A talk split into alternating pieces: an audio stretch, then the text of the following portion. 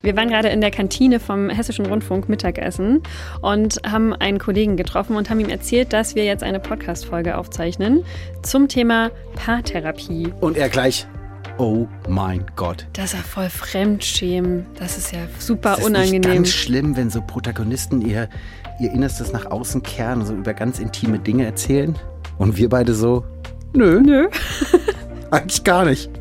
Weil in der Doku-Serie Paartherapie machen die Protagonisten das zwar, also es ist natürlich super intim und wir können quasi dabei zuschauen, wie sie ihre Beziehung retten oder auch nicht. Das erfahrt ihr dann dort. Aber es ist so angenehm erzählt, dass diese Intimität und dieses ganz nah dran sein an den Protagonisten sich richtig angenehm anfühlt. Und zwar so angenehm, dass man am liebsten überhaupt nicht mehr wegschalten möchte. Und genau von diesem nicht mehr wegschalten wollen, der Sache gehen wir heute mal auf den Grund, denn in der nächsten halben Stunde wisst ihr. Ja, dann wisst ihr hoffentlich, wie Inhalte süchtig machen können, wie gutes Storytelling auch bei Dokus funktioniert und was gute ProtagonistInnen ausmacht. Und damit ein herzliches Willkommen zum ARD-Podcast Formatentwicklung. Ich bin Christine Schulz, Formatentwicklerin bei MDR Next. Das ist die Innovationseinheit vom Mitteldeutschen Rundfunk. Und ich heiße Johann Helmer Hein. Ich bin beim Hessischen Rundfunk zu Hause und da im Ideenmanagement. Der ARD-Podcast Formatentwicklung. Helmer, kennst du das, wenn Geschichten so richtig gut erzählt sind? Wenn man so diese Leidenschaft und das, das Feuer der Macher einfach so spürt? Da geht mir einfach das Herz auf. Nein. Hast du noch nie gemacht, ne? Nee, noch nie. Nee. Ja, Nee, und zwar egal wo. Das ist ja egal, ob du einen Podcast hörst, einen tollen Film guckst oder ein spannendes Buch liest. Wenn man so richtig merkt, ja, es ist bereits drei Uhr nachts, aber die zwei Seiten lese ich noch. Ja, wenn man so merkt, die finden das einfach selber geil, was sie da, was sie da machen und da steckt richtig viel Herzblut drin. Und man spürt das sehr, sehr doll bei der Paartherapie. Das ähm, ist ein Format, was es nicht nur in der ARD-Mediathek gibt, sondern auch als Podcast in der ARD-Audiothek und überall, wo ihr sonst so Podcast hören könnt. Wir wollen halt aber mal reinschauen in das Storytelling dieses Formats. Mit über zwei Millionen Abrufen ist es gerade eines der wirklich erfolgreichsten Formate, die die ARD-Mediathek je gesehen hat. Und verantwortlich dafür ist neben einem großartigen Team Domenica Berger, Redakteurin für dokumentarische Formatentwicklung bei NDR Spin. Hi, schön, dass du da bist. Hallo ihr beiden, danke für die Tag. Einladung. Hallo. Bevor wir so richtig reinsteigen, äh, kannst du einmal kurz erzählen, was die Paartherapie eigentlich ist? Ja, also äh, was ist die Paartherapie? Also vielleicht mal so zur Grundidee. Äh, das kam so von diesem Gedanke, mit Ende 20 reden wir alle übers Heiraten und Kinderkriegen und ab 35 geht's dann vielleicht ein bisschen mehr um die unglückliche Beziehung und darum, ob man fremd geht oder sich scheiden lässt. Oder vielleicht eine Paartherapie macht. Und äh, da sind wir ins Spiel gekommen und haben versucht, dieses Gefühl dieser Zeit in eine Dokuserie zu gießen. Und ich habe sie auch wirklich gesuchtet. Also ihr habt, ihr habt mich voll abgeholt und ihr habt auch dieses äh, Gefühl total gut transportiert. Und das, obwohl ich, genauso wie der Kollege in der Kantine, gerade am Anfang echt skeptisch war. Was sind denn so diese geheimen Zutaten, mit denen ihr Menschen dazu bringt, die ganze Serie auf einmal gucken zu wollen? Du meinst, wie man sowas bingeable macht, wie man Ja. ja, auch immer äh, so gerne sagt. Ja. Wie viel Zeit habt ihr eingeplant? Die Zeit läuft jetzt. Ding, ding, ding, ding, ding. Also äh, da gibt es Die natürlich. nachfolgenden Sendungen verzögern sich. Lieber Thomas Gottschalk. Es ist natürlich komplex, ne? Und es gibt nicht die Antwort, sonst gäbe es ja auch wahnsinnig viele, wahnsinnig erfolgreiche äh, Doku-Serien in der ARD-Mediathek. Es sind auch viele Zutaten, ähm, das vielleicht mal vorneweg, die man auch gar nicht so beeinflussen kann, die auch viel damit zu tun hat, dass man vielleicht auch ein bisschen Glück hat bei einer Produktion. Ne? Das da kann ich vielleicht da später noch mal ein bisschen zu sagen. Aber ja, es gibt natürlich schon so ein paar Sachen, die man anwenden kann. Also zum Beispiel ist es schon wichtig, dass man einen sehr starken Anfang mit Sogwirkung baut. Ne? Also die ersten Minuten entscheiden. Und darin muss einfach klar sein, was ist die Fallhöhe, ne? Was ist die Herausforderung in unserem Fall der Paare? Und das haben wir versucht relativ schnell klar zu machen. Natürlich bei denen geht es um alles. Bei denen geht es um Scheidung, bei denen geht es um Kinder. Bei denen geht es auch um ähm, eine gemeinsame berufliche Karriere und das steht alles vor dem Aus oder eben auch nicht. Das war die Fallhöhe. Und man braucht ein klares Erzählversprechen auch am Anfang. Ne? So, was erwartet mich eigentlich? Für was opfere ich meine Zeit? Mhm. In den nächsten drei Stunden war das ja bei der Paartherapie. Es waren ja sechs Folgen, 30 Minuten, das ist schon eine Menge. Ja, und dann. Auch auf so einen Sonntagnachmittag.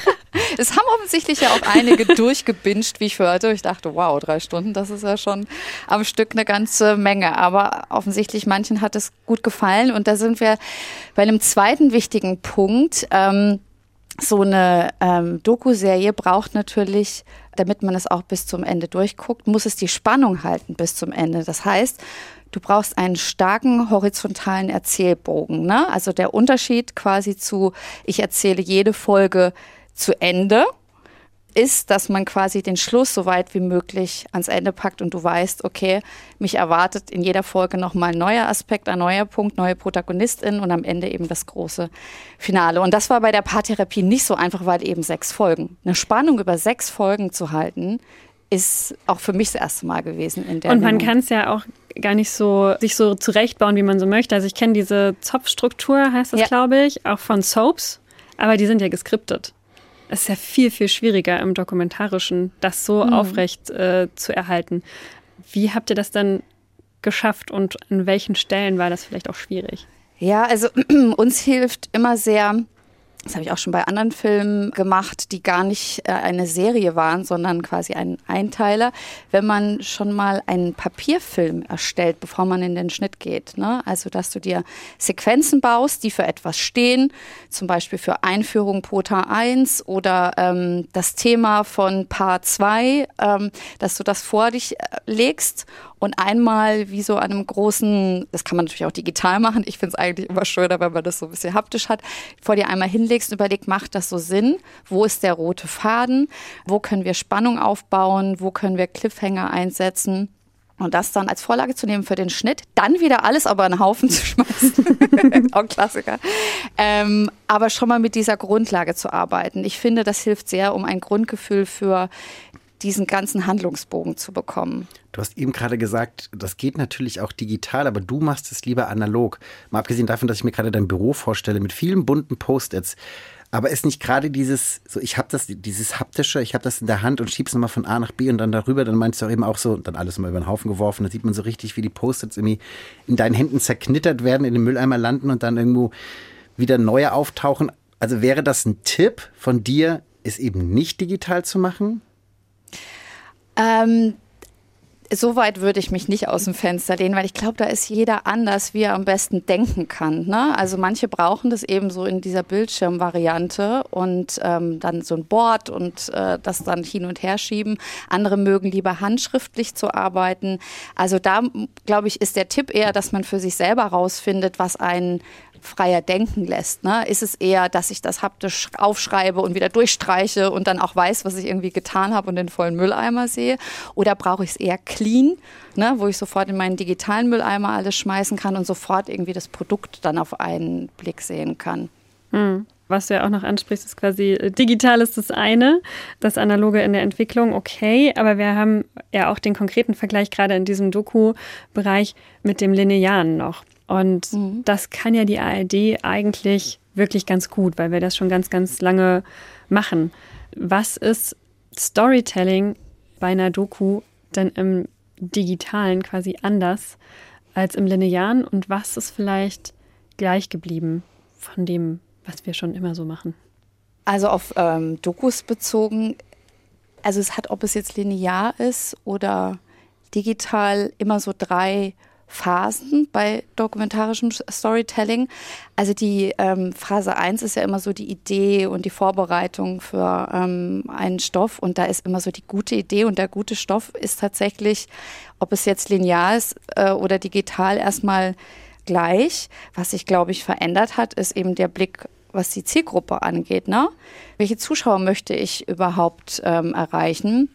Das hat sich doch schon stark äh, verändert und wie man das dann auch in das Storytelling mit einbezieht. Aus welcher Perspektive arbeite ich, dass man auch die Distribution schon mitdenkt. Also das findet ja so im Linearen meistens nicht statt, in meiner Wahrnehmung.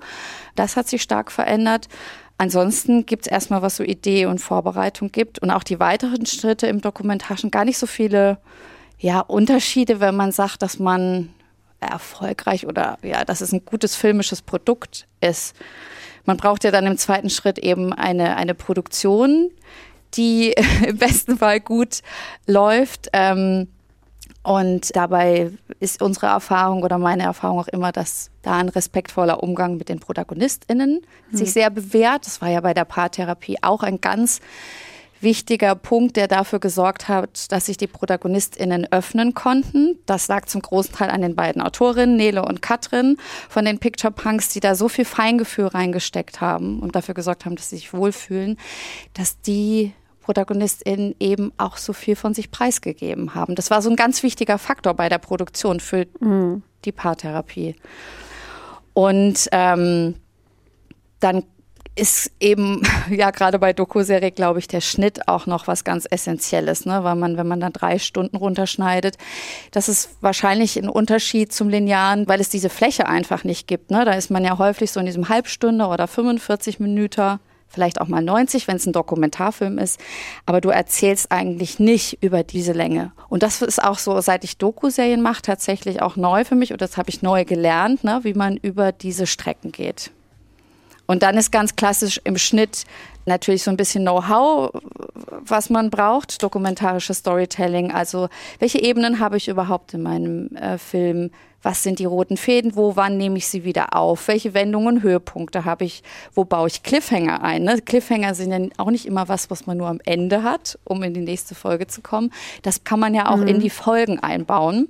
Und da eine richtige Balance dann zu finden am Ende um, das wir wieder beim Punkt, die Spannung zu halten. Und ich finde, ihr macht das ja wirklich ganz äh, großartig. Ne? Also auch in den anderen ähm, Sachen, die ich von euch kenne, merkt man das halt einfach, dass das, äh, dass ihr da sehr viel Zeit und Liebe reinsteckt und das Storytelling sehr ja, fein ist einfach und mich wirklich gut mitreißen kann. Wie lange dauert denn dann so ein Formatentwicklungsprozess bei euch? Von der ersten Idee bis, ja, bis zur Ausschreibung. Bis Christine suchtet. also, das ähm, dauert schon lange. Das hängt auch so ein bisschen damit zu tun, ich weiß nicht, wie ihr das wahrnehmt, aber wir haben natürlich auch Prozesse mittlerweile in der ARD, die auch ein bisschen Geduld erfordern. So, und man muss einfach warten, manchmal auf Zusagen und dass es weitergehen kann. Das ist jetzt einmal so eher die senderpolitische Seite. Und dann gibt es auch je nach Produktion auch Wartezeiten, wenn man zum Beispiel die ProtagonistInnen noch recherchieren muss oder ähm, einen Dreh vorbereiten muss. Ähm, und das, das kann ganz unterschiedlich sein. Aber bei der Paartherapie haben wir, glaube ich, also ein Jahr hat es ja bestimmt eineinhalb Jahre gedauert, bis es dann wirklich gesendet wurde. Das war schon ein langer Prozess.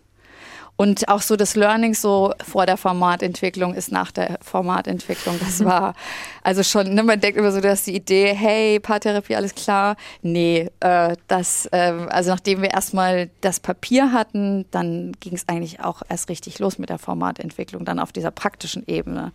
So, und dann kannst du nochmal alles über einen Haufen schmeißen und wieder von vorne anfangen. Also wir hatten auch im Schnitt ähm, vielleicht ein Beispiel. Wir haben auch nach der ersten Abnahme nochmal umgebaut, weil wir gemerkt haben, dass wir zu viel Kammerspiel in der Paartherapie drin haben. Wer das von euch kennt oder schon gesehen hat, neben euch beiden, das ist ja so eine Mischung aus Kammerspiel diesem Paartherapeutenraum und diesen reportagigen Elementen bei den Paaren zu Hause. Und so in der ersten äh, Abnahme war das noch viel zu viel Raum. Und das war dann zu, fast erdrückend und zu wenig, wir sagen immer Handbuch für die Liebe, dass du so praktische Tipps für dich nach Hause nimmst. So 60 Sekunden Regel, die habt ihr doch bestimmt auch schon jetzt angewandt, dass man sich 60 Sekunden zwischendurch mal umarmen soll und dass das sehr viel heilt, wenn man sich einfach mal in den Arm nimmt. Solche praktische Tipps haben wir dann versucht, noch viel mehr da äh, mit einzubauen. Ist das dann auch ein in dem Sinne quasi ein, ein Geheimnis, ein Geheimnis eures Erfolgs, dass es ja eben nicht so ist, dass ich quasi nur andere Pärchen bei ihrer Beziehungsarbeit irgendwie beobachte, und das kann ja auch schon so was Voyeuristisches haben, sondern dass es so selbstreferenziell ist. Also, dass ich die ganze Zeit denke, okay, irgendwie kenne ich, ich kenne das. Ich habe das auch schon mal erlebt in der eigenen Beziehung. Und dass man so, ja, so Fragen oder dann halt auch so Tipps, wie man damit umgehen kann, irgendwie mitnehmen kann? Also, dass dieser Mehrwert für ZuschauerInnen so groß ist? Also Handbuch für die Liebe ist tatsächlich so ein Satz gewesen, der uns die ganze Zeit begleitet hatte. Also das war eigentlich so der Schlüsselsatz auch in den ganzen Papieren. Ne? Also wir wollten, dass man da wirklich etwas lernt und mitnimmt und auch schon radikal ehrlich sein und intim sein, also so, dass es weh tut. Also deswegen Grüße an den Kollegen in der Kantine. Das war auch schon so geplant, dass das weh tut. Und ich kenne auch viele, die abgeschaltet haben, schon relativ früh und dann aber so ein paar Tage später, nachdem sie es verkraftet haben, wieder eingeschaltet haben und dann bis zum Schluss durchgebinscht haben. Es tut ja schon weh an einigen Stellen oder man fühlt sich vielleicht erinnert an irgendwas an manchen Stellen, was dann schon wehtun kann. Und das sollte es auch tun, aber es sollte keinen Voyeurismus bedienen. Das war auch ein Teil des Papieres, dass wir gesagt haben, wir wollen quasi ehrlich und intim sein und dass sich die Protagonistin maximal öffnen, aber wir wollen keinen Voyeurismus bedienen. Und da kommt auch stark dieses Handbuch der Liebe ins Spiel. Ne? Also, dass wir eben etwas mitgeben, dass das eher der Ausgangspunkt für, eine, für ein konstruktives Lernen ist. Und das, also was du gerade ansprichst, ne, dieser Voyeurismus oder dass es eben nicht voyeuristisch ist, das ist ja ein unglaublicher mhm. Balanceakt. Ähm, ich weiß jetzt gar nicht, ob ich so gar keine voyeuristischen Momente hatte. Irgendwie, äh, ja, es, ich glaube, ich habe es natürlich schon auch geguckt, weil ich dann, man entwickelt halt so Sympathien für, äh, für den einen oder anderen. Nee, gar nicht unbedingt, aber bei einem Paar hatte ich das ganz, ganz krass. Da habe ich mich echt auf eine Seite geschlagen und bei den anderen ähm, irgendwie nicht so. Aber ich glaube, ich, ich, weiß, welches Pärchen du meinst. Sabrina und Sebastian wahrscheinlich. Ja. Ich habe die Namen nicht mehr auf dem Schirm, aber ja, ich glaube, Sebastian hieß er, genau. Ja. Mhm. Äh, weil das so stark polarisiert hat. Und ich also habe aber darüber auch Diskussionen mit Leuten eingeführt, die das genau andersrum gesehen hatten. Also wir haben uns auf unterschiedliche Seiten geschlagen. Und ich fand oder finde es aber echt krass, wie ihr das geschafft habt, dass es eben ja, diesen Balanceakt zu, zu meistern, ne? dass mhm. es eben nicht irgendwie reißerisch, peinlich, Fremdschämen, so diese ganzen Sachen, die man, ja, ich glaube, die Befürchtung des Kollegen in der Kantine, das ist es halt alles nicht. Und äh, das finde ich total faszinierend und ich glaube, das liegt äh, nicht nur am Storytelling, sondern wahrscheinlich auch in der Art und Weise, wie ihr diese Protagonisten ausgewählt habt, dass die so divers sind, die Paare. Mhm. Mhm. Ähm, hat für mich, glaube ich, da auch ganz groß was, was ausgemacht. Wie findet man denn oder wie habt ihr diese Leute gefunden? Worauf habt ihr geachtet? Und wann wusstet ihr, die sind es jetzt? Also diese Protagonistinnen-Suche war ein schwerer Gang, sage ich jetzt mal, weil wir natürlich keine Referenz hatten, um auf die Menschen zuzugehen und zu sagen, hey, wir werden euch nicht vorführen, das, was wir machen, das soll im besten Fall der Gesellschaft gut tun und andere Menschen sollen daraus lernen.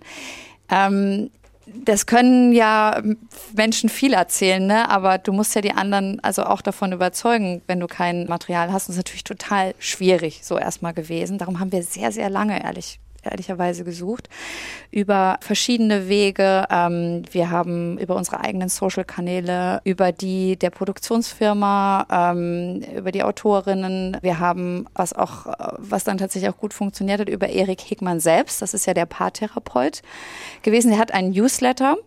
Und äh, da haben wir mit dem Justiziariat von uns zusammen quasi ein etwas aufgesetzt, eine Textpassage, als Aufruf. Und darüber haben sich dann schlussendlich welche gefunden und auch über das Netzwerk ähm, der Produktionsfirma.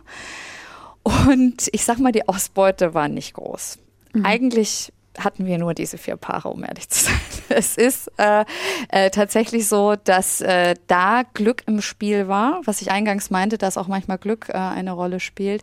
Wir hatten diese vier Paare und die waren auch in ihrer wie, was, was dir aufgefallen ist, ne, das ist so ein, dieser, dieser Strauß an Themen, die die hatten, die so unterschiedlich waren und dann aber eben doch so viel abgedeckt haben, was Paare äh, tangiert, dass, dass diese vier Paare das geliefert haben, äh, inhaltlich. Und ähm, ja, wenn wir das nicht gehabt hätten, hätten wir wahrscheinlich noch mal ein Jahr länger suchen müssen. Also das hat uns, also hat auch dazu beigetragen, warum die Produktion lange gedauert hat. Also okay, das war quasi in der Formatentwicklung von Anfang an jetzt gar nicht so klar. Wir hätten am liebsten gerne, also so wie man sich eine Persona baut, um zu wissen, wie man erreichen will, habt ihr jetzt nicht gesagt, wir brauchen irgendwie die und die und die Kombi, sondern es hat sich quasi diese Diversität per Zufall so, so ergeben. Nee, das hatten wir schon. Also wir hatten schon die Themen der Paare, die wir gerne ähm, erzählen wollen. Die hatten wir schon. Wir hatten auch schon Beispielpaare uns quasi also auch schon Gespräche geführt gehabt, die wir da aufgeführt haben in diesem Papier. Aber wir konnten nicht alle diese Themen äh, dann in der ersten Staffel jetzt abdecken. Also zum Beispiel hätten wir uns auch gewünscht, dass wir das Thema Fremdgehen einmal aufnehmen. Das hatten wir jetzt quasi nicht ähm, so als Thema abgedeckt. Aber eben ganz wichtig war uns Kinder, ne? also wie Kinder eine Beziehung verändern und was für eine Belastung das sein kann. Und dann kamen Katharina und Holger und wir hatten dieses Thema besetzt. Also das ist tatsächlich schon aufgegangen. Hm. Ja, vielleicht äh, erzählen wir mal kurz, wer diese vier Paare sind. Kannst du sie kurz beschreiben? Also ich glaube, wir brauchen gar nicht unbedingt Namen, sondern so, was waren deren Themen für jemanden, der es jetzt nicht gesehen hat? Mhm. Ähm, reden wir, glaube ich, gerade in Fragezeichen. Ja, wahrscheinlich, genau. Also Katharina und Holger, die ich gerade schon angerissen habe, die äh, haben ein Kind ähm, unter fünf Jahre, also noch ein echtes Kleinkind und ähm, sie ist gerade schwanger mit dem zweiten Kind und ähm, können nicht gut miteinander streiten, weil er im Streit quasi immer geht und mehrere Tage weg ist und sie dann allein mit den Kindern, sie fühlt sich allein gelassen. So, und äh, das jetzt vor der Niederkunft des zweiten Kindes war das ein Riesenthema bei denen. Und darum sind die zu Erik Hegmann gekommen. Ein anderes Paar, ähm, das war ein lesbisches Paar, die hatten das Thema, dass die eine mehr Ordnung und Planung braucht. Also die würde gerne morgen schon wissen, was es abends zum Abendessen gibt und die andere ist quasi eher so in den Tag hinein und Spontanität und Freiheit und das clasht natürlich im Alltag. Die haben auch ein gemeinsames Kind und auch eben unter dem Stress mit dem Kind noch ein Stück weit mehr. Dann haben wir noch ein drittes Paar gehabt, die ähm, deren Themen waren, die hatten kein großes Thema im Sinne von du räumst nie die Geschirrspülmaschine aus und das macht mich wahnsinnig, sondern ähm, die, die hat es ganz gut geschrieben, die, äh, beschrieben, die Protagonistin. Wenn in der Wohnung es so ein Bild gibt, was schief hängt. Und also ich sag's mal so als Beispiel, und man würde das nie gerade hängen, dann läuft man immer dran vorbei. Und das kostet so viel Energie, immer darüber nachzudenken, jetzt, dass dieses Bild schief hängt, dass es sich lohnt, irgendwann dieses Bild gerade zu rücken. Obwohl es keine große, das fand ich irgendwie einen sehr schönen mhm. Vergleich. Ja. Ähm, bei denen haben sich eben auch so ein paar Kleinigkeiten angebahnt an Konflikten, die aber Potenzial hatten, groß zu werden. Und damit sind die quasi rechtzeitig zu Erik Hegmann ähm, gekommen. Er sagt ja auch immer, es gibt kein zu früh, aber definitiv ein zu spät in eine Paartherapie zu gehen. Ne? Mhm. Das waren jetzt so eher die Kandidaten, die äh, früher kamen. Und wir hatten noch, ähm, das ist das andere Paar, was du, glaube ich, gerade meintest, die dich wahnsinnig gemacht haben. Oder wer hast du es gerade genannt? Ja, ich glaube, das war halt das Einzige, wo ich mich irgendwann dann doch auf eine Seite geschlagen habe. Also ich habe bei den anderen nicht das Gefühl gehabt, ich müsste jetzt also für eine Person so Partei ergreifen vom Sofa aus mhm. sozusagen. Und da hatte ich, glaube ich, einfach mehr stärkere Emotionen. Ja, das waren Sabrina und Sebastian, die ähm, quasi nicht nur zusammen leben, sondern auch zusammen arbeiten. Also die haben eben ein sehr großes gemeinsames Leben. Und bei denen war die Situation schon sehr verfahren, würde ich sagen. Also nur noch streiten oder gar nicht mehr miteinander reden. Ja, also ich möchte ja nicht spoilern für die, die es nicht gesehen haben, aber ähm, es gibt ja noch mal eine, die letzte Folge ist ja die Wiedersehen-Folge und ähm, es kommen nicht alle zu zweit. Wieder. Wie war denn eigentlich der Moment, als ihr mit denen, wenn ihr das überhaupt gemacht habt, dann die fertigen Folgen geguckt habt? Ähm, wir haben, oh, das ist natürlich, ähm, also so als, ähm, also sowohl Filmemacherin, aber auch als Redakteurin finde ich immer so dieser Moment, also wenn die Sachen dann fertig sind und ähm, die ProtagonistInnen sehen das, ne, dann also in dem Fall hoffst du natürlich, dass die sich ja auch gesehen sehen, ne? Und jetzt nicht irgendwie was, was sie überhaupt nicht sind, sondern dass es eben schon das ist, womit die gut leben können. Und da haben wir relativ schnell dann auch von allen ähm, total positives Feedback bekommen. Die sind total glücklich damit. Und es gibt bis heute den Moment, dass die im Supermarkt angesprochen werden, weil sie erkannt werden und dass sich die Menschen bei denen bedanken dafür, dass sie so offen waren, weil es ihnen wiederum zu Hause in ihrer Beziehung geholfen hat, dass sie über diese Themen und die Probleme gesprochen haben. Die Intention sowieso bei allen Paaren war ja, warum mache ich da mit? Ne? Warum mache ich jetzt hier einen Seelenstriptease? Das ist natürlich schon, um den Menschen daraus draußen zu zeigen, hey, ihr seid nicht allein, auch bei uns gibt es Themen und wir gehen das gemeinsam an. Ne? Also die wollen ja was verändern oder aufzeigen. Und es geht sogar so weit bei dem einen Paar, Katharina und Holger, die mit den, die Schwangere, ne? Mhm. Ähm, dass die auch gesagt haben, wenn es diese Aufzeichnung nicht gegeben hätte, diese Produktion, dann wären wir nicht zur Paartherapie gegangen, dann wären wir heute nicht mehr zusammen. Also die brauchten einen TV-Vertrag, eine Produktion, die anstand mit einem Termin, maximalen Druck, damit die zu einer Paartherapie gemeinsam gehen. Boah, das ist schon Wahnsinn, ey. Gänsehautmoment. Voll. Also und auch ja, ähm, ich weiß gar nicht, ob es ein schöneres äh, Lob auch gibt, so für, für euch, ähm, die die das produziert haben, ist ja voll cool. Ja, Wenn also man ja. wirklich damit so vielen Leuten hilft und auch die Protagonisten sich gut dargestellt fühlen ne? und gesehen fühlen. Mhm. Ja, total. Also wir wollten natürlich schon auch, dass es viele Menschen erreicht.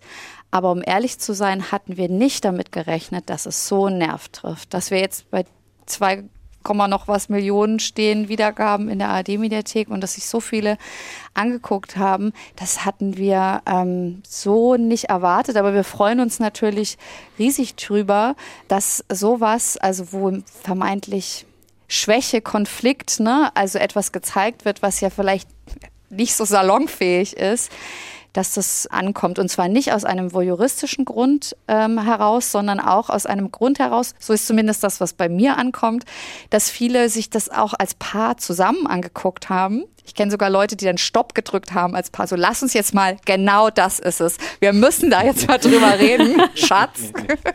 Aber ich bin nicht ganz froh, dass ich es nicht, dass ich es alleine geguckt habe. Ah, hast du es alleine geguckt? Okay.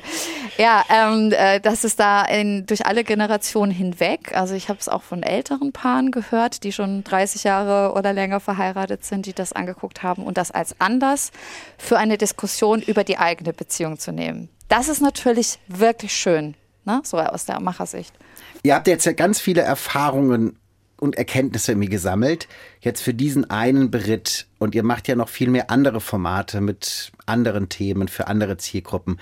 Gibt es trotzdem etwas, was ihr aus diesem Format für zukünftige Formatentwicklungen mitnehmt, wo ihr sagt, das hat richtig gut funktioniert, das müssen wir beim nächsten Mal wieder so machen? Also ähm, ja, Tatsächlich eine Sache, die wir bei dem Format stark betrieben haben, ist, das äh, nochmal einem Testpublikum die erste Folge zu zeigen. Also das machen wir zwar häufiger, aber irgendwie bei der Paartherapie, weil wir da selber auch an manchen Punkten noch unsicher waren, so wie gehen wir da eigentlich rein, haben wir das vielen unterschiedlichen Menschen gezeigt, auch aus unserem Kreis und verschiedene Altersstufen. Und ähm, da sind noch mal Punkte gekommen, die essentiell auch nochmal für kleine Veränderungen waren, die aber dann eben wichtig waren für den Anfang, ne, für die ersten Minuten. Was sorgt denn jetzt eigentlich für eine so Sogwirkung? Welche Paare wirken wie? Ne? Wenn du es ja hundertmal gesehen hast, dann kennst du Sabrina und Sebastian oder dann kennst du Katharina und Holger. Mhm. Also das nochmal ausbauen. Diese erste Folge ist ja eh die wichtigste von allen, weil sie entscheidet, ob du dich für eine zweite Folge entscheidest und dann ja meistens auch bereit bist, mehr zu investieren. Diesen Berg muss man schaffen. Also das kann ich nur wirklich empfehlen. Äh, zeigt eure Filme so vielen Menschen wie möglich, vor allem wenn ihr noch Möglichkeiten habt, am Schnitt zu drehen. Und ähm, was ich vielleicht auch noch ganz interessant fand bei diesem Format, was ich so noch nicht erlebt habe, ist, dass eine organische Verbreitung möglich ist. Ne? Also wir hatten den Fall, dass äh, das schon von der Stage runter war und ich weiß nicht, wie ihr das kennt. Ich kenne das meistens so, dass die Formate dann relativ schnell runtergehen, ne? so in der, in der Wiedergabe. Mhm. Ähm, und hier ist es einfach weitergelaufen. Also das lief dann noch mal eine ganze Weile weiter und es gibt auch immer wieder, auch heute noch nach, ich weiß nicht, drei, vier Monate sind wir jetzt nach Veröffentlichung, gibt es immer noch Peaks, da reichen sich die Leute das offensichtlich irgendwie weiter und empfehlen sich das. Und ähm, das zeigt ja eigentlich, wenn man Formate schafft, die in der Gesellschaft einen Mehrwert generieren, dass die quasi nochmal eine ganz eigene Verbreitung ähm, generieren können. Aber es ist ja auch kein Zufall. Das muss man ja auch mal sagen, weil ich meine, ihr habt ja, das ist ja selber vorhin erzählt, ja quasi auch ein, ihr greift ja ein Thema auf, auch mit einem, einem Mehrwert für Zuschauende, das ja irgendwie offensichtlich ein, bei ganz vielen Menschen sehr akut ist. Du hast ja vorhin so beschrieben, so erst unterhalten wir uns alle über, heiraten wir oder nicht? Und dann kriegen wir Kinder oder nicht? Mhm. Und dann mhm. wollen wir eigentlich diese Beziehung noch weiterführen oder nicht? Und es betrifft ja nun mal offensichtlich sehr, sehr viele. Und wenn es euch dann gelingt, den Film so oder die Filme so aufzusetzen, dass die Leute wirklich was mitnehmen für ihre Beziehungen und einen Mehrwert daraus haben, dann erzählen sie es natürlich auch viel eher anderen, sagen hier, guck dir das an, wirst was lernen, es geht dir danach besser. Genau, das ist natürlich schon ein Unterschied, einfach zu sagen, das ist ein guter Film. Ne? Also das ist jetzt einfach eine packende Erzählung hier, so was wir haben, sondern zu sagen, okay, ich lerne hier ähm, offensichtlich auch noch was. Das macht vielleicht dann auch nochmal einen Unterschied. Ja. Wann wusstest du es denn, dass es, äh, dass es so guter Stoff ist, dass der funktioniert wird? Also du hast vorhin schon die Picture Punks äh, angesprochen, Nele Pasch und Katrin Lindemann, von denen kam die Idee, die ist bei dir auf dem Tisch gelandet. Ähm, und wann wusstest du, dass es, dass es guter Stoff, der wird funktionieren? Genau, also bei mir und Florian Müller, mit dem habe ich das zusammen gemacht aus meiner Redaktion. Ähm, und dann hatten wir die erste Schalte mit denen und ich muss erst schon, also schon sagen, das war schon auch gut, weil die eben so viel Herzblut haben ne? für, für ihre Arbeit und auch für diese Idee. Das ist ja sowieso schon mal ein ganz wichtiges Fundament, ne? zu merken, ey, da ist eine Vision da, da ist ähm, offensichtlich auch etwas da, was ähm, im Bewegtbild noch nicht so gut verhandelt wurde. Ich glaube, im Podcast-Bereich ist das schon viel normaler, dass man ähm, therapeutische Formate hat oder darüber spricht, ne, Beziehungen und so weiter. Da gibt es ein breiteres Angebot, aber so im dokumentarischen Bereich eigentlich nicht. Also da wussten wir schon, das ist was, was noch nicht erzählt wurde und das muss ganz dringend erzählt werden. Und gleichzeitig habe ich so eine Entwicklung wahrgenommen in meiner Bubble, also einmal persönlich in meinem Freundeskreis, aber auch so in Produktionen, äh, dass dieses Paartherapie-Stigma sich anfängt aufzulösen. Äh, dass Paare anfangen, mhm. darüber zu sprechen, dass das irgendwie nicht mehr so hinter geschlossenen Wänden stattfindet. Also ein Beispiel nur, ich habe kurz davor die Produktion Oh Baby gemacht mit Evelyn Weigert. Mhm. Und auch da ist ein Teil, in dieser Doku-Serie, dass sie mit ihrem Mann zur Paartherapie geht, weil das zweite Kind, sagt es immer, war so der Genickschlag für die beiden, was Stress angeht. Und ohne die Paartherapie hätten sie es nicht geschafft. Und auch da schon in dieser Produktion war das so, okay, okay, okay, und du erzählst es ja, okay, das ist ja, ähm, es scheint nicht mehr so zu sein, dass man damit, ähm, ja, dass man das nicht erzählt. So. Und das ist ja auch gut, das ist ja die richtige Entwicklung so. Und äh, da waren wir irgendwie zur richtigen Zeit, glaube ich, auch einfach da mit diesem Format. Und das war schon so von dieses, von diesem vom Grundgefühl her ganz gut, ne? Also eure Fragen betreffend. Dann ähm, während der Produktion, ich war auch einmal quasi vor Ort beim Dreh und habe die Paare kennengelernt und so. Das war auch schon toll zu sehen und die kennenzulernen, was für tolle Paare das sind. Also das ist ja dann auch nochmal ein anderer Einblick, ne, dann die zu sehen und was so ihre Intention ist, dort mitzumachen. Und dann war das auch ein ganz tolles Team, ne? Also tolle Kameraleute. Ähm, also es war einfach in, das meinte ich anfangs, ne, diese Sachen, die auch stimmen müssen für den Erfolg oder warum dann etwas bingeable ist, dass diese Faktoren auch stimmen, dass respektvoll mit dem Team umgegangen wird, neben dem, dass man mit den ProtagonistInnen respektvoll umgeht und so weiter. Cool. Das äh, klingt ja also sehr irgendwie so selbstverständlich, ne? Aber es ist halt echt schön, äh, wenn alles so äh, ineinander, ineinander greift. Geht. Genau. Ja, genau. Vielen, vielen, vielen Dank für diese ganzen ähm, Einblicke in äh, quasi Behind the Scenes dieses Formats und die Geheimnisse des äh, Storytellings. Weißt du noch, als du am Anfang der Folge gesagt hast, kennst du diese Momente, wo dich eine Geschichte so packt, wo du auch merkst, dass die Leute, die dahinter stecken, die diese Geschichte quasi erzählt haben, so dafür brennen? Ich glaube, das haben wir gerade erlebt. Hast du gemerkt, ne? ja, vielen Dank euch. Danke dir. Danke ja, euch. Vielen, vielen Dank äh, euch, genau. Und dir. ähm, wenn ihr jetzt da draußen vor Neugier platzt, dann schaut doch mal in die ARD-Mediathek oder in die ARD-Audiothek und gönnt euch ein bisschen Paartherapie. Das lohnt sich auf jeden Fall. Wir können es empfehlen. Mhm. Und wenn ihr noch ein bisschen mehr über Formatentwicklung wissen wollt, wie man zum Beispiel solche Lücken findet, wie Dominika und das Team sie gefunden haben, dann schaut doch mal ins ARD Playbook Formatentwicklung. Das verlinken wir euch in den Show Notes. Das machen wir. Johann Helmer. Wie ich dich kenne, hast du nicht nur zwischendurch kluge Fragen gestellt, sondern auch noch aufgepasst. Wie würdest du denn die Erkenntnisse dieser heutigen Folge zusammenfassen? Genau, wir hatten drei äh, Versprechen am Anfang gegeben. Äh, das eine, wie können Inhalte süchtig machen? Und das erste, was du da gesagt hast, war, es gibt nicht eine Antwort. Das sind ganz verschiedene Zutaten. Und ich fand es so schön ehrlich, dass du gesagt hast, naja, ehrlich, da gehört natürlich auch Glück dazu, aber es gibt schon Dinge, die man tun kann. Der starke Anfang mit dieser Sogwirkung, dafür brauche ich die Fallhöhe. Ich muss irgendwie klar machen, so was ist die Herausforderung, in dem Fall, was ist die Herausforderung der Paare? Nämlich, es steht einfach alles auf dem Spiel. Ähm, Spannung halten natürlich über die Zeit, so das Schluss ans Ende zu setzen. Auch die Cliffhanger hast du gesagt, die müssen ja nicht am Ende einer Folge, sondern die können natürlich auch mittendrin sein. Und was bei mir auch sehr hängen geblieben ist, ist das Handbuch der Liebe. Also dieses, ich liefere auch Mehrwert für Nutzende, die das äh, gucken, die das für sich was mitnehmen. Und da sind wir eigentlich schon beim zweiten Punkt, so wie kann gutes Storytelling bei Dokus funktionieren. Der Mehrwert, der bedeutet ja quasi auch eine Nutzerzentrierung. Also was haben die Leute davon, die das gucken? Da geht es eben nicht um Voyeurismus, sondern ich nehme was mit. Das heißt, für euch muss die Frage beantwortet werden, aus welcher Perspektive erzähle ich die Story, für welche Zielgruppe. Ähm, bei euch auch die Herausforderung natürlich zum Linearen, weil dann nochmal der Vergleich so, da hast du irgendwie vorgegeben, keine Ahnung, 45 Minuten, 90 Minuten, wie auch immer. Ihr habt es jetzt über sechs Folgen gemacht, insgesamt drei Stunden. Also da zu gucken, auch diese Spannung zu halten mit verschiedenen Ebenen, mit verschiedenen roten Fäden, die sich verwoben. Du hattest den, den Zopf genannt. Und dass ich quasi so als Zuschauender eigentlich immer noch so eine Frage habe, immer noch etwas noch nicht beantwortet wurde und noch irgendwas wissen will und deswegen irgendwie dranbleibe, wofür natürlich diese Cliffhanger total wichtig sind und wofür auch die, das sind wir bei dem dritten, ProtagonistInnen total wichtig sind.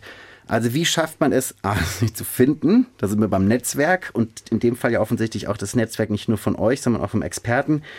Und dann aber einen Rahmen zu schaffen, in dem die sich auch wirklich öffnen können, dass die die Dinge auch wirklich erzählen, dass man auch als Macherin so viel Feingefühl und so viel Zeit auch mitbringt, damit die die Chance haben, sich zu öffnen, bis dann die Menschen im Supermarkt kommen und sagen, danke, dass du dich so geöffnet hast. Das hast du aber schön zusammengefasst. Das finde ich auch. Toll. Und damit äh, entlassen wir euch jetzt in einen hoffentlich noch schönen Tag oder Abend oder wo auch immer ihr gerade rumturnt. Mit Viel Paaren. Spaß Mit schönen Paarmomenten. So. und beim Entwickeln. Und, beim, und mit Von schönen Formaten. Genau.